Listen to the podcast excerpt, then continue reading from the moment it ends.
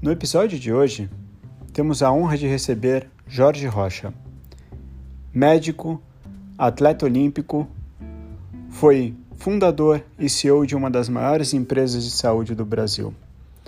Além de ser um pai especial para mim e muito inspirador durante toda a minha vida.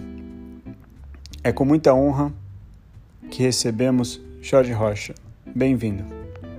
Vamos lá. É, primeiramente, obrigado, Jorge, pela oportunidade. É sempre muito bom poder conversar com pessoas como você e poder aprender também é, todo o ensinamento que vocês têm para compartilhar. É, e para começar, é, eu queria já começar com uma pergunta né, que mistura de diversos assuntos diferentes. E uhum. a gente pode dizer que você é uma pessoa que teve várias vidas, né? Jogador de é. futebol, militar, médico, CEO e até atleta olímpico. E acho existe... que tive antes, acho que tive antes três, três que vocês não colocaram aí. Eu fui abridor de porta de carro na igreja, com sete anos de idade. Eu abria, antigamente, os casamentos e tudo que entrava na igreja era, era uma fileira de carro. Eu fiz primeira comunhão, minha família era muito pobre, fez uma vaquinha, comprou sapato branco, meia branca, roupa branca. A comunhão acabou em meia hora e eu não sabia o que fazer com aquilo. Mas como eu não tinha dinheiro para ir cinema, comprar sorvete, tudo, falei, o jeito é conversar o padre aqui e ficar aqui abrindo porta no carro. Durante um ano, um ano e meio, eu consegui, porque o terno cabia, tudo cabia, ganhava um trocadinho bom nos casamentos, na missa de sétimo dia, e ganhava um dinheirinho bom. Acabou, o terno não cabia mais, o sapato machucava, não dava para entrar mais, o paletó não fechava. Tive que abandonar a profissão bacana de terno e gravata e fui parar no lixão. Porque minha mãe e meu pai era pobre, então eu não tinha condições. Eu tinha que ir ao cinema, queria ao cinema, queria é, tomar um sundae, um sorvete, naquela época era banana split, sundae. E aí eu fui pro lixão catar metal para vender no ferro velho. Passei um ano mais ou menos ali, dos 12 aos 13 anos. E fiquei ali no, no, no juntos dos urubu. Meu companheiro era os urubus. Minha mão virou um, um pneu de automóvel e os pés um pneu de caminhão. Né? Dura, grosso, tudo. Mas continuava estudando, eu fazia de tarde. De manhã eu ia para o colégio, de tardezinha, duas horas, três horas, dava uma corrida nesses lugares. Depois eu tive um dia, já com 13 ou 14 anos, não me lembro, mais ou menos por aí, eu fiz um. virei banqueiro de jogo. Porque eu fiz tinha um campeonato carioca, que era seis clubes, e eu fiz um bolo dentro da. um bolo de escrita à mão, e esse bolo rolou na, na empresa, você tinha que acertar o score. Não era só quem ganhava, tinha Flamengo 3, Fluminense 1, Vasco 1, Botafogo 0. Se não ganhasse, não tinha prêmio, mas a gente acabava dando para incentivar. Começou na minha sala, escrito à mão, a sala do lado também quis, a gente entrou, cada um botava um real lá, não me lembro qual era a moeda, era um cruzeiro. O cruzeiro, isso foi crescendo e tomou conta do colégio inteiro, aí eu tinha que fazer mimeógrafo, na mão já não dá mais. Mimeógrafo e tinha que contratar uma velhinha para conferir quem ganhou, quem perdeu, quem, quem tinha que pagar. Isso foi para ser rápido, isso foi crescendo numa velocidade incrível. Começamos a rodar na gráfica. Do colégio passou para outra filial do colégio, da outra filial para outra filial, depois foi para as fábricas. E eu tive que alugar um apartamento, contratar umas 30 velhinhas para conferir no sábado à noite, domingo e, e segunda, para pagar isso na terça-feira todo mundo. Não tinha computador na época. E eu ganhei muito dinheiro, produzi muito dinheiro para um garoto. Aluguei um apartamento na rua Silva Rabelo 10, apartamento 510 na Silva, na, no Meia. E ali eu tinha um quarto que eu guardava as malas de dinheiro, porque eu não podia chegar em casa com dinheiro, senão minha mãe matava. E achar que eu estava roubando, assaltando, alguma coisa. E não podia nem ter roupa, nem comprar roupa. Para sair eu tinha que ir lá, trocar de roupa e sair. Com a garotada lá para bagunça. Isso chegou a um ponto, um ano, um ano e pouco, até que um dia eu estava no colégio já com uns 15 anos, mais ou menos, no quarto ano ginasial, o, de repente o diretor me chama e fala, Ô Jorge, tem um senhor aqui ele, procurando, ele é delegado, está invernada de Olarico. Antigamente no Rio tinha os 12 homens de ouro. Era, cada um era dono de um bairro, de uma região, para não deixar crescer bandido. E não crescia mesmo. E esse senhor falou comigo, o senhor é Jorge Ferreira? Sou. O senhor mora na rua Caxambi 460? Moro. Sua mãe trabalha no armazém ali como caixa? Trabalha. Seu pai é motorista de prata? É. Então é você que toma conta. Eu não vejo nenhum sinal de dinheiro, nenhum sinal de nada. Mas os bicheiros, caiu o jogo deles, eles querem saber quem é para dar um fim em você. E o diretor falou que você é um bom rapaz, é um aluno discreto, todo mundo te conhece no, no, no, no, no colégio, porque é futebol. E eu tive que ali encerrar meu expediente, pedir mais uma semana para pagar todo mundo e fechar e acabou minha fonte de dinheiro, mas o dinheiro já estava lá guardado. E foi com esse dinheiro que eu estudei até a faculdade. Aí me formei médico, mas nesse inteirinho eu jogava futebol também, porque dava tempo para jogar futebol à tarde. Eu treinava de 3 às 5, era só um treino por, por jogo, preparação física. Treinava sempre à parte. Fui dolaria, juvenil dolaria, depois fui para o juvenil do Fluminense, do juvenil do Fluminense fui para o aspirante. Antigamente tinha uma categoria chamada aspirante, que era entre o profissional e o juvenil, ali na faixa de, de 18 a 20 anos, mas eu tinha menos, eu tinha 16 a 17. E tinha tudo para continuar. Não era um craque, mas era um bom jogador. Tanto que é que para jogar num time grande como o Fluminense era naquele tempo era difícil chegar lá. Um dia eu tinha, viemos de férias em dezembro, janeiro, estou te falando para você explicar como é que é o negócio. Em janeiro, volta todo mundo às férias, e o Escurinho, que era o ponto esquerda do time titular, que era da seleção brasileira, porra, chegou perto mim e me chamava de Ferreira, lá era Ferreira. Ferreira, ah, como é? Ah, realizei meu sonho. Você realizou o sonho? O que, que, que aconteceu contigo? Não vem cair, eu estava já uniformizado para treinar e me pegou na mão, me levou lá fora. Quando eu vi, rapaz, era um táxi amarelo igualzinho do meu pai. E a gente via com uma dificuldade desgraçada. Dali eu dei os parabéns a ele, assim, meio sem graça, fui andando de cabeça baixa. Pensei, vem cá, quem são os meus concorrentes? Por isso que eu digo, desde futebol você tem que saber quem é teus concorrentes. Quem são teus concorrentes? Gerson, Rivelino, Ademir da Guia, Dirceu Lopes, é, tinha uma cacetada na minha frente, que joga, eu sabia que jogava mais do que eu, e eu nunca seria um Gerson na vida, um Rivelino, nem Ciclope, nada disso. E aí eu falei, eu parei de jogar futebol hoje, não vou jogar mais futebol, vou estudar. Fui até o vestiário, falei com o técnico, eu não vou jogar no futebol não, eu não quero mais. Mas por quê? Não sei o quê. O diretor veio falar comigo, que chamava Walter Vasconcelos, diretor do Fluminense. Não, você é um jogador diferente, chuta com as duas pernas, está em tudo quanto é lugar do campo. Era um Dirceuzinho. Não sei se vocês conheceram o Dirceu, mas era um Dirceu, que chegou à seleção também. Mas naquele tipo de estar tá em todo lugar do campo, ser bidestro com as pernas, com a mão também eu sou, mas sou, sou mais com as pernas. Aí, mas abandonei. Fui para casa, papai ficou triste, minha mãe ficou feliz da vida que eu ia resolver só estudar. E aí foi que eu só estudei, entrei na faculdade, formei médico, fiz doutorado. Como não sabia cobrar, eu não tinha coragem de cobrar de doente nenhum, fui parar, eu, eu, eu fiz mestrado, fui parar, era assistente do cardiologista mais importante do Rio, que era Armando Ney Toledo na época, e desisti de tudo e fui parar em Caxias para trabalhar com essa, já que eu não sabia cobrar, não ia ganhar dinheiro mesmo. Vou tratar de pobre, que eu sou pobre, pobre que vai em frente. Então eu tive essas profissões todas. A CEO, eu fui para chefe de CTI do, do, do montei o primeiro CTI em casa particular, em clínica particular, no, no Rio de Janeiro. E que eu já sabia CTI, tinha aprendido CTI no, no Hospital do Andaraí.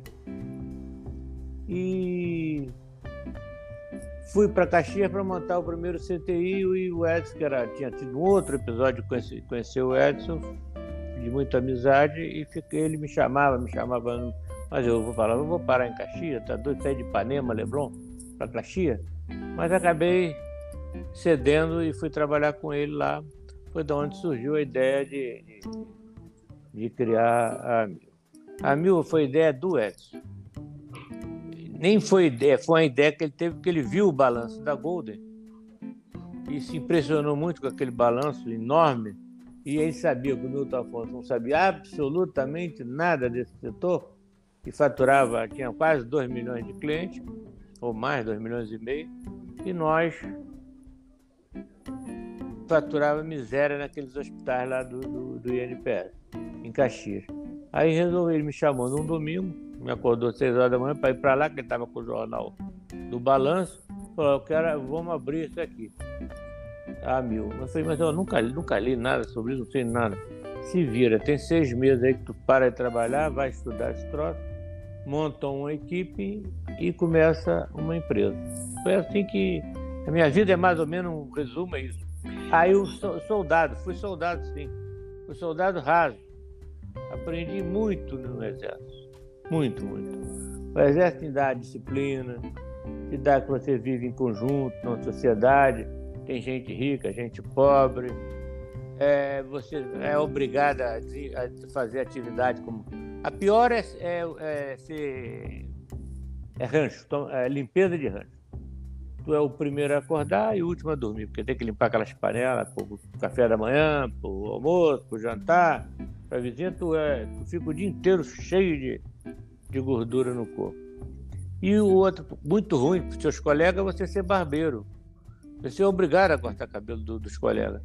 E aquelas máquinas não cortavam, elas arrancavam o cabelo das pessoas. Então, tinha que depois pagar o cabeleireiro para todo mundo.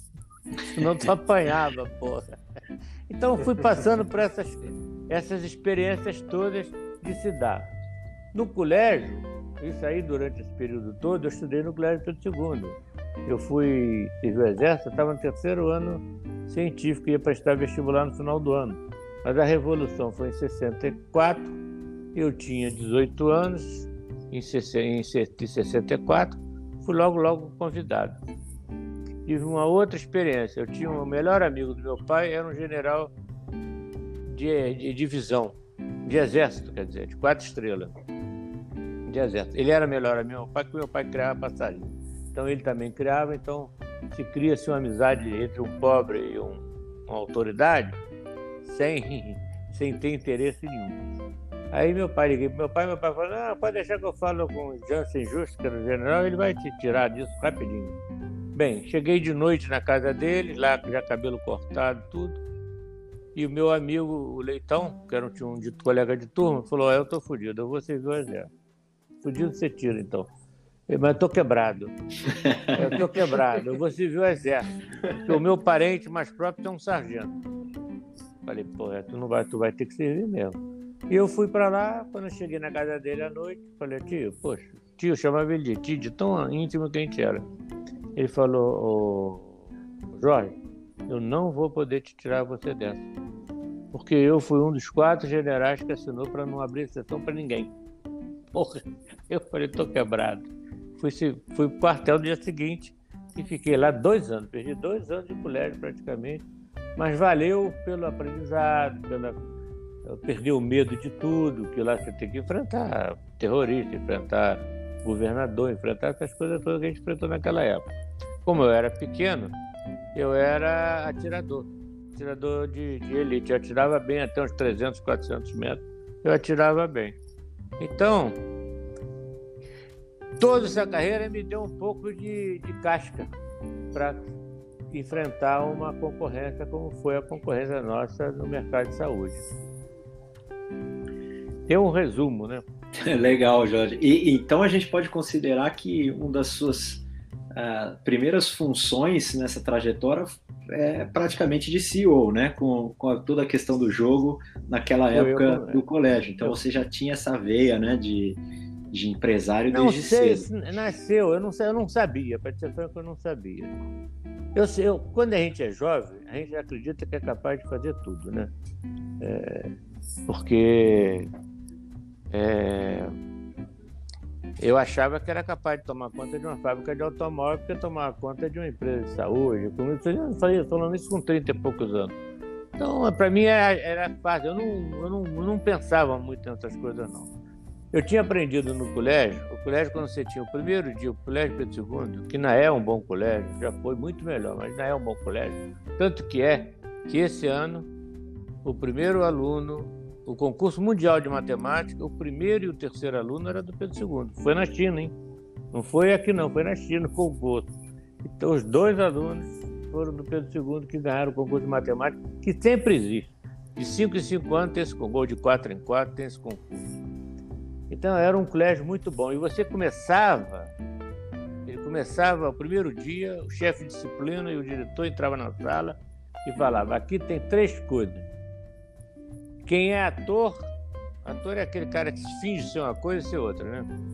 Quem é ator vai sofrer demais aqui dentro, não tem perdão.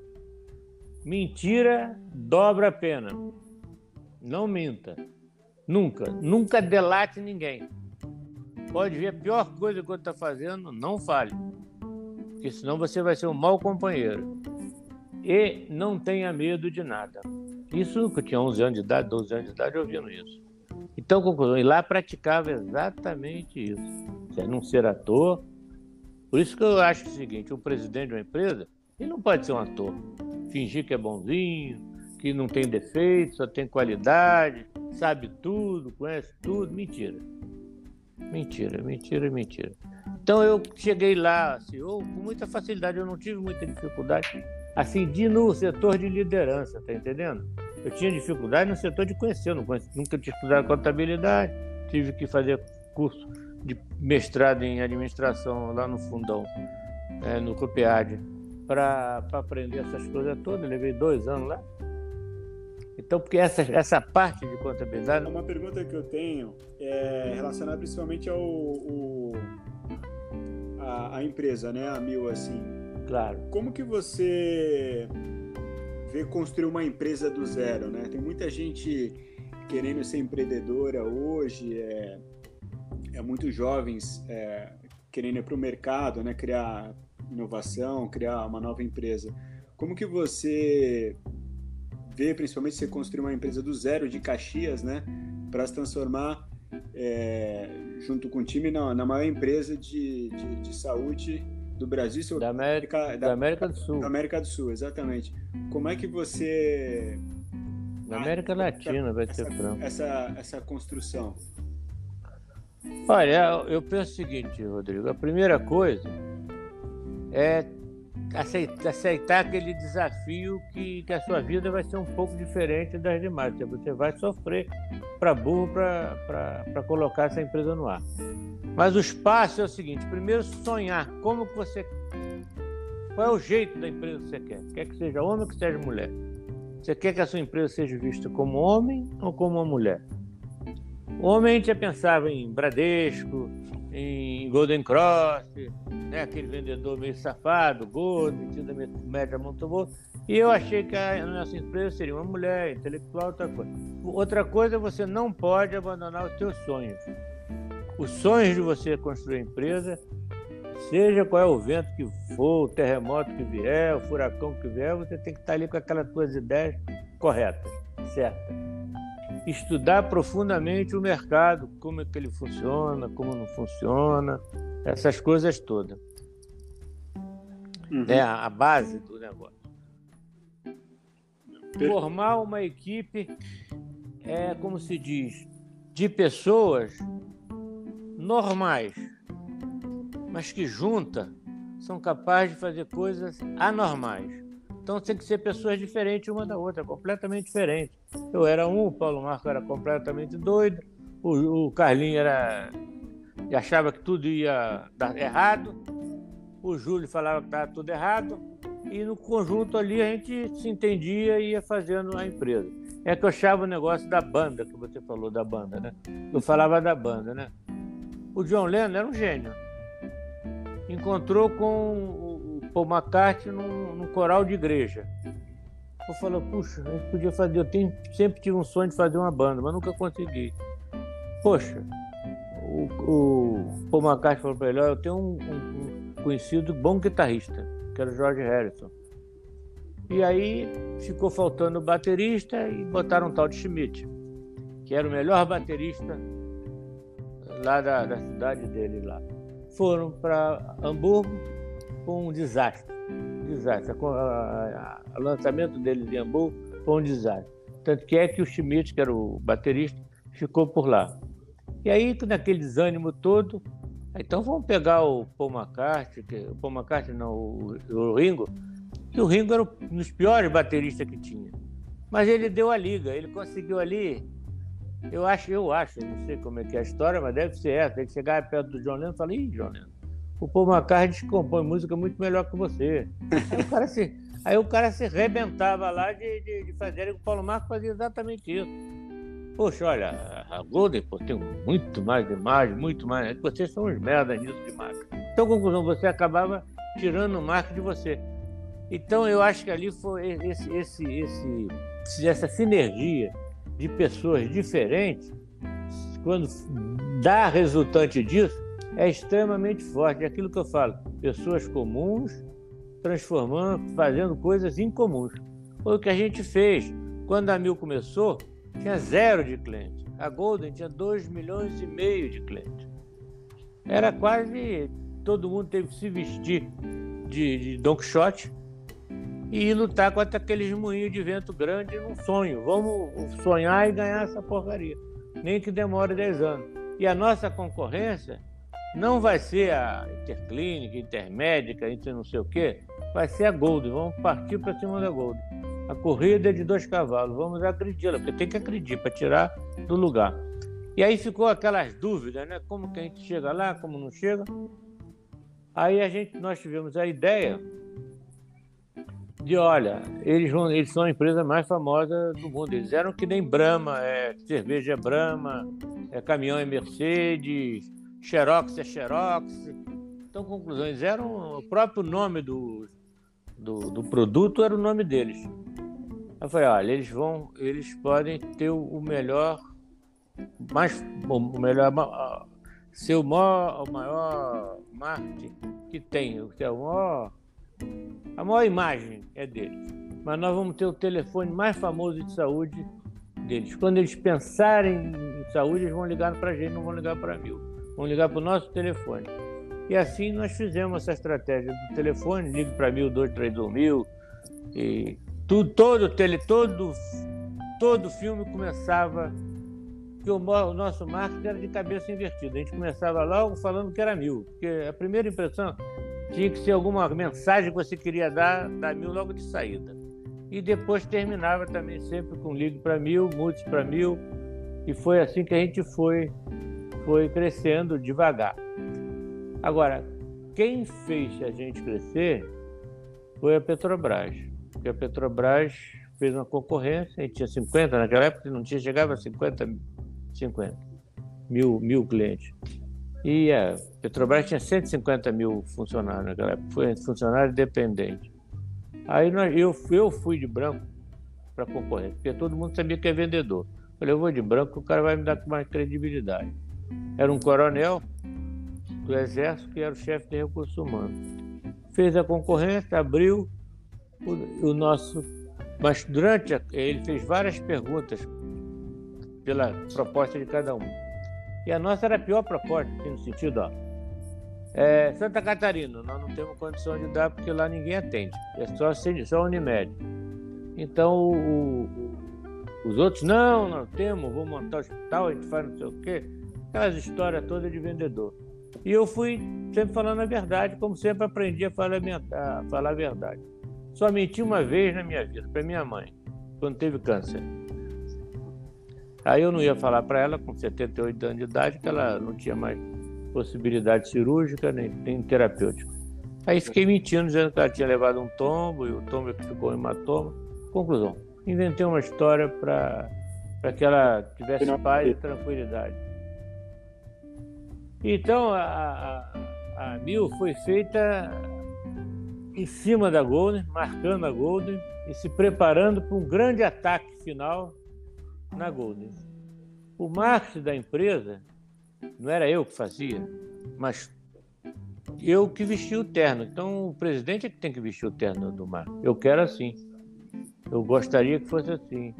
Entendendo? Mas não faria. Quem fazia era a Promax lá. Mas, mas sempre participava de tudo. Não saía nada do mar que eu não via. Bom ou ruim. uma coisa, uma coisa que eu, que eu cresci escutando você até a questão que você comentou do, do Dom Quixote, né? São duas histórias. É, uma delas é a questão do Quixote, que até teve cachorro, nome Quixote. É, tudo, o nome do árabe, é Quixote.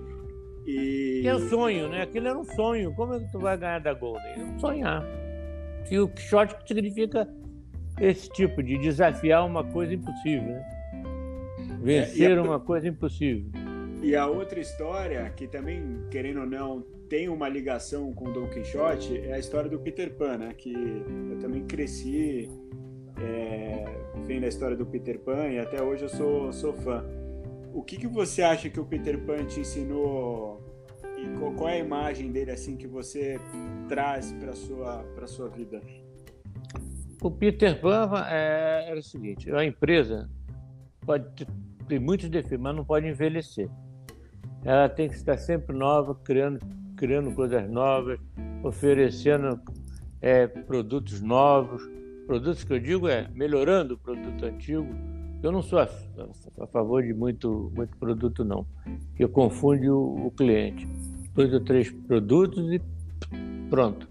E foi assim que a Mil começou, com dois produtos. Tinha um produto internacional, que aí já acho que já é uma outra empresa. É uma coisa diferente. Porque eu não sou a favor daquele. E o, o, o Peter Pan é isso, você nunca deve envelhecer. Você pode estar com 70 anos, mas ser jovem. Olha, eu estava com 57 anos e fui parar na Olimpíada. Fui, era o cara mais velho da Olimpíada. Todo mundo me procurava lá para dar entrevista, porque o senhor é o mais velho. Como tu conseguiu montar cavalo? Eu falei, eu comecei com 47 anos, 49 anos, 47, 49, não me lembro mais. E, poxa, me dediquei. Todo dia não almoçava, montava na hora do almoço, pegava treinadores melhores, estudava, lia, teoria, essas coisas todas para chegar na Olimpíada. Acabei chegando, né? É claro que eu não fui o melhor, nem podia ser. Com... Isso aí é para quem começa com 7, 8 anos a montar cavalo, é que pode ser o melhor. É igual futebol, você vai aprender futebol com 40 anos, como? Mas eu cheguei num nível de alto nível, de, de, nível de seleção. Na época eu era o 48 melhor cavaleiro do mundo. Quando eu cheguei na Olimpíada. Fantástico. É incrível. Fantástico. Mas dedicação. Uma Pega coisa... aquilo, foco, foco naquilo e vou em frente. É, a gente tem até duas perguntas relacionadas à, à, sua fase de cavalo, mas uma antes de. Acho que o Conrado quer perguntar é, sobre isso, mas eu gostaria de perguntar Pergunta, uma antes. Que é, não, que é uma. Que é uma relacionada. Como começou sua paixão sobre o cavalo? Tem uma história muito interessante que você fala é. que você alugou o cavalo, aí voltou para casa. É. Não, não, o cavalo, cavalo, eu comecei a gostar de cavalo. Tinha uma, uma, uma chácara eu morava na, na, zona rural do Rio de Janeiro. Né? Era Meia, Caxambi, Caxambi era a zona rural do Meia. E tinha atrás de mim tinha uma, uma chácara, que tinha, o homem tinha dois cavalos lá. E muito pequeno, com seis anos, sete anos, eu fui à, cocheira dele para ver o cavalo e senti aquele cheiro. Aquele cheiro parecia cocaína, rapaz. Entrou dentro de mim. E eu falava, como eu gosto de ficar do lado de cavalo, como é gostoso o cavalo. E aí eu vinha mais cedo da escola, isso no primário já e tirava leite das vacas lá que tinha lá, e tinha uma vacaria, tirava leite, ajudava a tirar leite na mão, que não tinha máquina naquela época, e, e, e ele deixava dar uma volta de cavalo no domingo.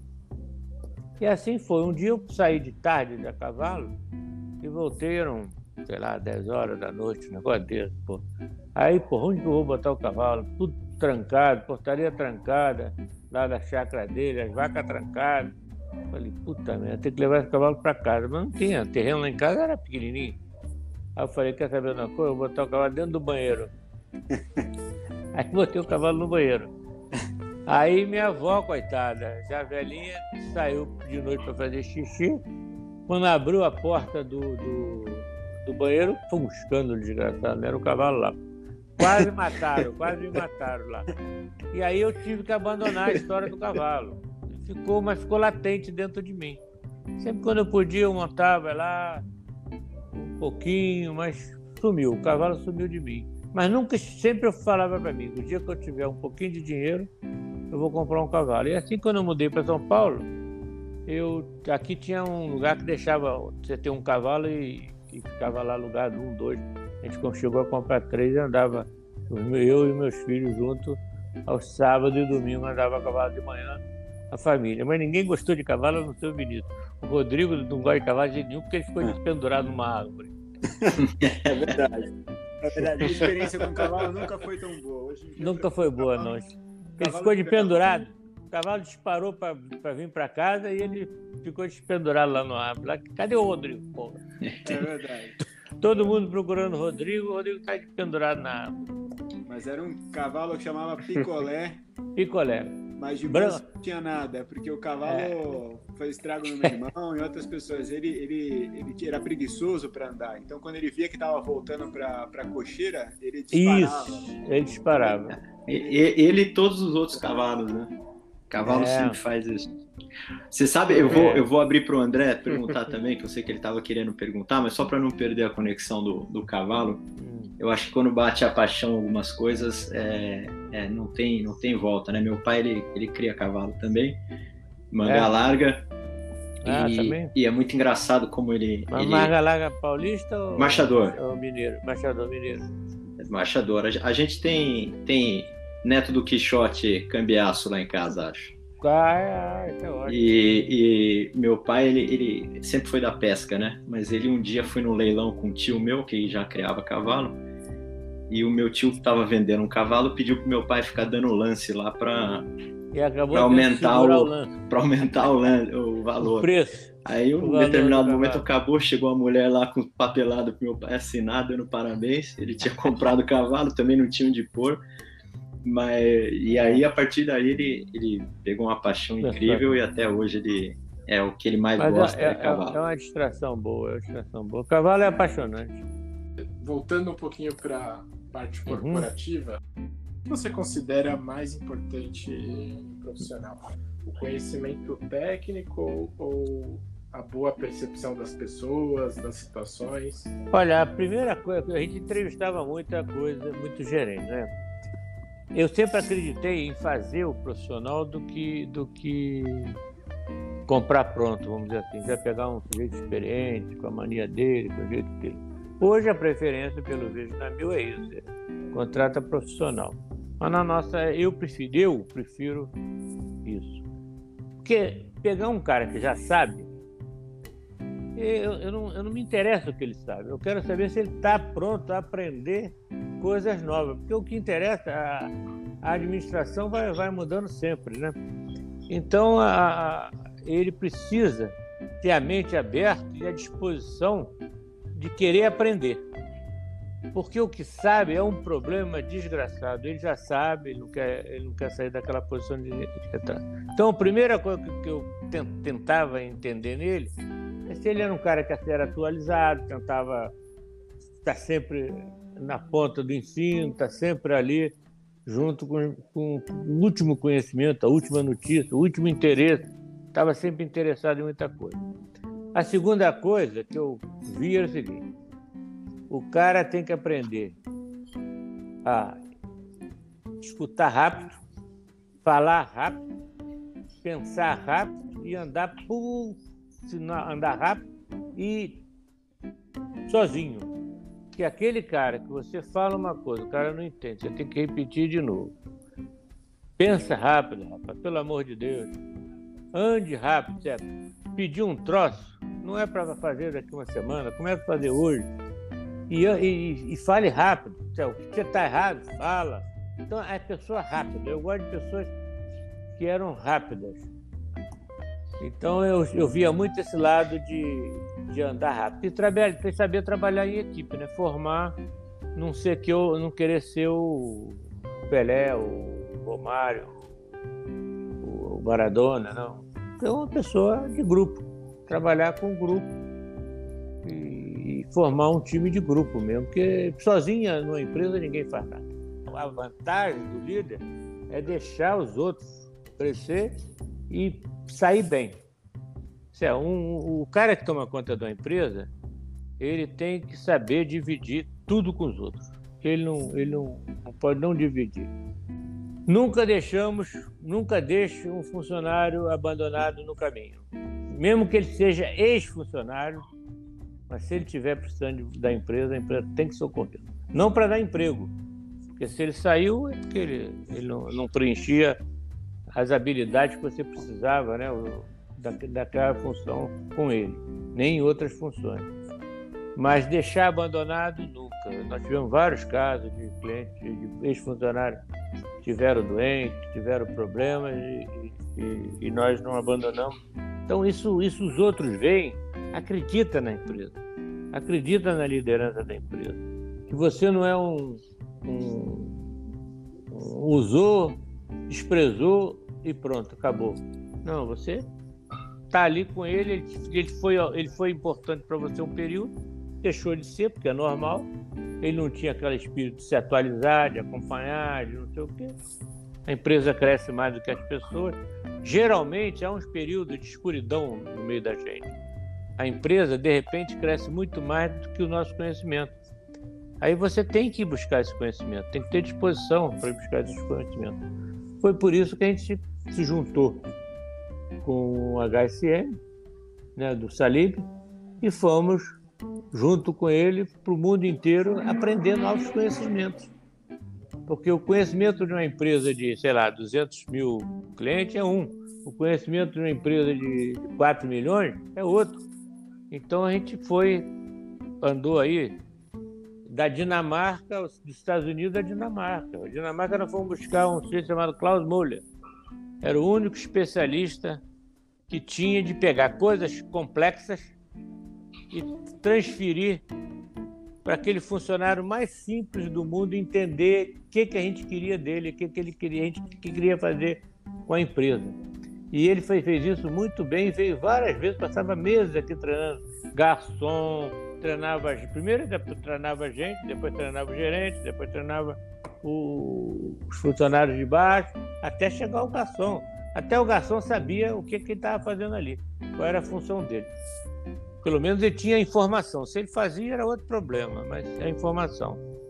E fomos em todos esses grandes, grandes, grandes best-sellers aí de livro. Muitos escreveram sobre a gente, até capítulos inteiros sobre isso. O telefone, então, foi, um, um, foi quase um capítulo inteiro do. Foi um capítulo inteiro do livro do Stan Rapper. Stan Rapper. Então, conclusão: a empresa tomou outro vulto. Durante 20 anos, durante 20 anos, a empresa não era empresa. Era uma grande escola de ensino, uma empresa de ensino. Todos nós estudávamos, todos nós dávamos aula. Por exemplo, a gente ia para fora, tinha uma aula de, sei lá, com o Al Rees, que era um cara bom de, de, de marketing, de, de publicidade. Aí a gente vinha, treinava a empresa inteira que aprendeu, dando aula, cursos, tinha cursos de ano inteiro. Então, conclusão, a metade do tempo as pessoas não trabalhavam, elas estudavam.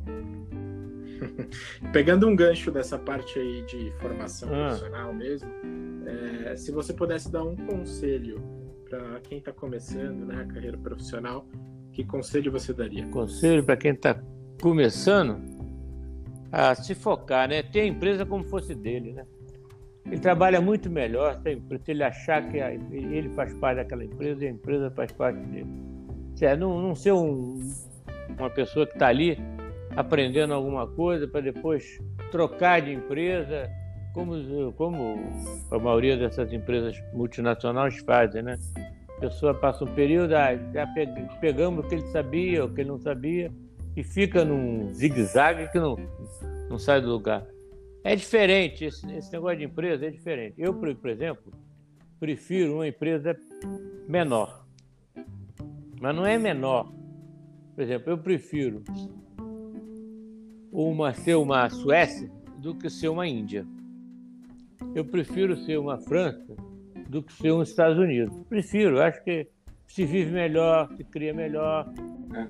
Uma coisa que eu, que eu cresci vendo você também falando, ó, tive a oportunidade de ver bastante apresentações que você falava da analogia do, do passa, dos passarinhos, né? É. E, e, você já até citou do, do, do, do vovô ter criado passarinho, tudo. Você pode você pode dividir com a gente essa teoria do passarinho? Claro, claro, claro. O, o, o, o papai era, era chofer de táxi e completava o salário dele lá criando passarinho. Então fui criado dentro do, de um quarto de passarinho, né? Eu fui criado com alpista, não fui criado com leite. Então, conclusão, comia mais alpiste que leite. E quando isso, eu, eu comecei a reparar lá que cada passarinho tem uma sua função. Então, por exemplo, os passarinhos muito bonitos, aqueles que são lindos mesmo, ave do paraíso, o passarinho mais bonito do mundo. Depois vem o diamante gold, qualquer pintor pintaria aquilo com o maior prazer do mundo, que aquilo é uma combinação de cores, uma, um tom de cor incrível. Né? Um tucano mesmo, vamos passar para o brasileiro, um tucano é uma beleza. Se vê um tucano limpinho, tomando de banho tomado, é uma pintura. Agora, não cantam, né? Eles não são capazes de cantar. Não há nenhuma hipótese de você ter um canto bonito num passarinho bonito. Tem o cardeal, que é um passarinho mais ou menos bonito, vamos dizer assim, é bonitinho, e um cantinho também bonitinho. Já os passarinhos têm cantos que agradam, por exemplo, o coleirinho é um passarinho preto e branco, feio pra cacete, mas é o que dá maior número de cantos por minuto, chega a dar 20 cantos por minuto. E numa altura muito alta proporcional ao tamanho dele. Mas é feio, não é bonito. O curió fica três minutos cantando sem parar, repetindo aquele canto sem parar, três minutos. É marrom e preto tem um bico horroroso, feio que não desgraçado. O, o, o, a sabiá é o canto mais bonito que existe. É o canto da mata mesmo. Ela, ela consegue dar todas as notas de uma orquestra. Mas a bicha é feia e suja, porca. Se botar ela na parede, no outro dia está todo sujo, todo sujo a parede. Ela suja tudo, mas canta bonito. É a rainha do canto, como a ave do paraíso é a rainha da beleza e nem abre a boca. Então, conclusão, não tem. O pardal, esse pardal que todo mundo conhece, ele tem duas qualidades. Ele não canta e é feio. Outro vai dizer, então para que, que ele serve? Ele é o único cidadão do mundo. Olha, quando eu fui assistir o, o Peter, então, é? Não, Peter, Peter alguma coisa, esqueci Tom o nome Peter. dele agora. Tom Peter. Tom Peter, Tom Peter o Tom Peter no Canadá, eu cheguei no Canadá, estava a 18 graus abaixo de zero. Gelo de 2 metros de altura. Aí estou entrando no hotel, estou vendo um troço mexendo dentro do, do, do gelo lá, pô. Falei, que diabo é isso, pô? Na neve, né? Aí eu fui olhar, era um pardal. Falei, pô, pardal aqui, rapaz. 18 graus, longe pra cacete. Tava lá o pardalzinho. Depois, na Olimpíada, lá na Austrália, que é do outro lado do mundo, Fui, cheguei lá, fiz a minha, minha, minha entrada lá no aeroporto, peguei as malas, estou saindo. Quando estou saindo do aeroporto, quem é a primeira pessoa que eu encontro numa árvore? O pardal. Então, é o único cidadão que frequenta o mundo inteiro. E segundo, ele não aceita gaiola. Ele morre na gaiola, ele não come. Não aceita prisão. Tem a liberdade dentro dele. Então, são características de cada um. Então, no, numa equipe, numa empresa, não queira que a ave do paraíso vai cantar ou que vai ser melhor do que o outro. Cada um tem sua característica, cada um tem suas possibilidades. Você tem que saber usar cada um em cada momento. Esse aqui é mais ou menos a história do da história de uma palestra que eu fazia sobre passarinho. Você não, não vai tirar canto do, do, do do Diamante Gold, você vai ter que botar um microfone bem alto, porque ele canta tão baixo que ninguém consegue ouvir a um metro de distância. Então, cada um tem a sua habilidade. É. É, Você, você durante a vida teve alguns, alguns tombos, né? Uns tombos de é, tombo de cavalo mesmo, que te fraturou, teve parada cardíaca, até duas, é, duas. Uma, uma, uma, doença que você enfrentou e um até, e até começando a empresa também, com certeza passou por algumas dificuldades. É difícil a, a número zero, porque tu trabalha, faz um barulho desgraçado, bota anúncio, é que nem avião na pista. A empresa começando do zero é que nem avião. Vai devagarinho até pegar a sua pista, chega na pista, faz um barulho desgraçado, treme o avião todo, aí sai devagarinho, como fosse andando. Aí vai pegando força, vai pegando força, até que ele levanta voo. Uma empresa tem que ter essa paciência que veio do zero. Em dois anos não se faz nada, em três anos não se faz nada. Agora, agora o que, que te dava força nesses momentos tão difíceis assim? O que que, o que, que fazia você querer lutar, te dar tranquilidade e falar, olha, vou sair do outro lado?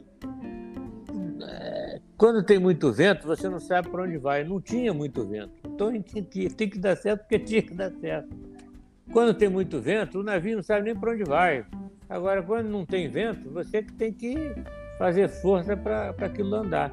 Então, acho que como a falta de opção era grande, e o desafio era aquele e aquele, não tinha outro, ou então voltar para Caxias, porra, então é, a gente lutava até o fim. Agora, com isso, tinha arritmia cardíaca, tinha o diabo, né? Taquicardia, tinha tudo que deve acontecer. Isso vocês têm que estar preocupados, inclusive quando entra num trabalho novo, né? Qual foram os, os primeiro, os dois filmes que marcaram sua vida e que te ensinaram alguma coisa, e depois a gente pode falar também dos dois livros que você recomenda as pessoas lerem, que é imperdível.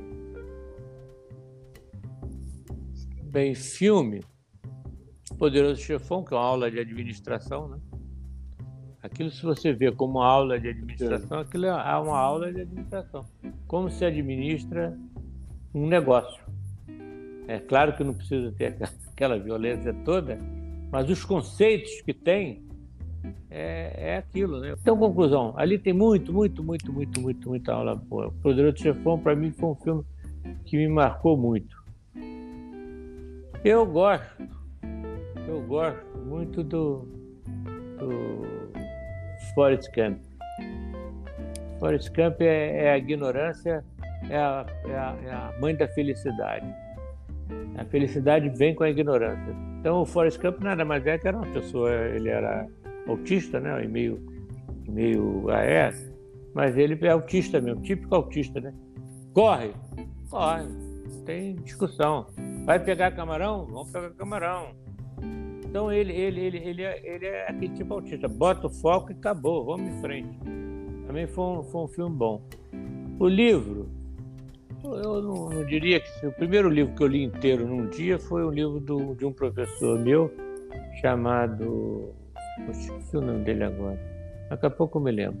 E o outro livro bom se chama O Mito da Caverna. Então ele fala sobre Sai dessa escuridão dessa caverna que você está. Escuridão é fechar o olho para tudo e que você vai ver muita coisa que você pode descobrir ainda que você nem pensou que existe né, nesse mundo do corpo humano. Esse é um grande livro. E o outro livro é do Carlos de Toconi, chamado O Vento. Eu li num dia, porque eu não gostava de ler. E ele me ensinou a ler. Ele me fez se interessar por ler. Então eu, eu ele era meu professor, acabei gostando e pegando e peguei a mania de ler. Eu cheguei numa época, quando eu fiz concurso para o CTI e para o NPS, que era um concurso nacional, eu chegava a ler um livro por dia. Lia marcando e depois no outro dia, meio-dia, relia o que eu marquei e ia embora. Então, conclusão, peguei uma velocidade de ler tão grande que agora já não tenho mais, já perdi já. Que é treino, né? Ler é treino. De, ler é, é hábito e deixar de ler também é hábito. Perde o hábito de ler é um problema, mas eu ainda leio alguma coisa. A gente comentou um pouquinho já sobre, sobre a questão da Olimpíada, né? Então, ah. eu queria que você compartilhasse um pouquinho como foi essa experiência de ser atleta, atleta olímpico e, e, até como você comentou, talvez aí o mais velho da delegação, que sabe do, do, dos próprios não, Jogos do Olímpicos. da Olimpíada. Não era da delegação do Brasil, não. Eu era o mais velho da Olimpíada toda. De todos os atletas, todo mundo. Ah, é sempre alegre, né? Tá no meio de jogos, todo mundo atleta, cheio de adrenalina, cheio de esperança, todo mundo com esperança de se apresentar bem, outros com certeza de ganhar, outros com certeza que vão fazer presença, é claro que era o meu caso, porque eu não tinha assim treinamento suficiente, nem cavalo suficiente para ir lá para frente, né? Então é um ambiente muito, muito, muito, muito bom, é uma coisa boa. É, é, teria, na minha opinião, a guerra do futuro, que a guerra do futuro seria através dos esportes, não através de, de, de bomba atômica nem nada. Quem é o melhor do esporte aqui é o melhor. E no campo de futebol, na, na, na, na pista de corrida, que você vê quem são os melhores não dando tiro, dando, soltando bomba atômica, nem esse negócio, não. Acre... Pensava eu que ia caminhar para isso depois da, guerra mundial, da Segunda Guerra Mundial. Mas não. Como eu também pensei que o radicalismo ia acabar 30 anos atrás, quando caiu o muro de Berlim, e continua com esse radicalismo maluco aí. Mas tamo, temos que ter fé que o Brasil vai sair disso, vai crescer. Essa juventude nova é bem melhor que a juventude pior, é, atual. A, a, a, a, pessoal que vem de baixo está melhor do que os que estão saindo. E nós estamos deixando um país pior do que recebemos. Nossos pais deixaram um país muito melhor do que vocês tudo já têm mais de 30. Com certeza, 30 anos atrás era muito melhor, mais seguro, escola pública melhor, tudo melhor do que nós vamos deixar aí uma baderna desgraçada. É, ver, é verdade. É isso, meus pessoal. É isso, Jorge. Muito obrigado por dividir essas histórias e esses ensinamentos com a gente e com os nossos ouvintes. Um abraço a todos.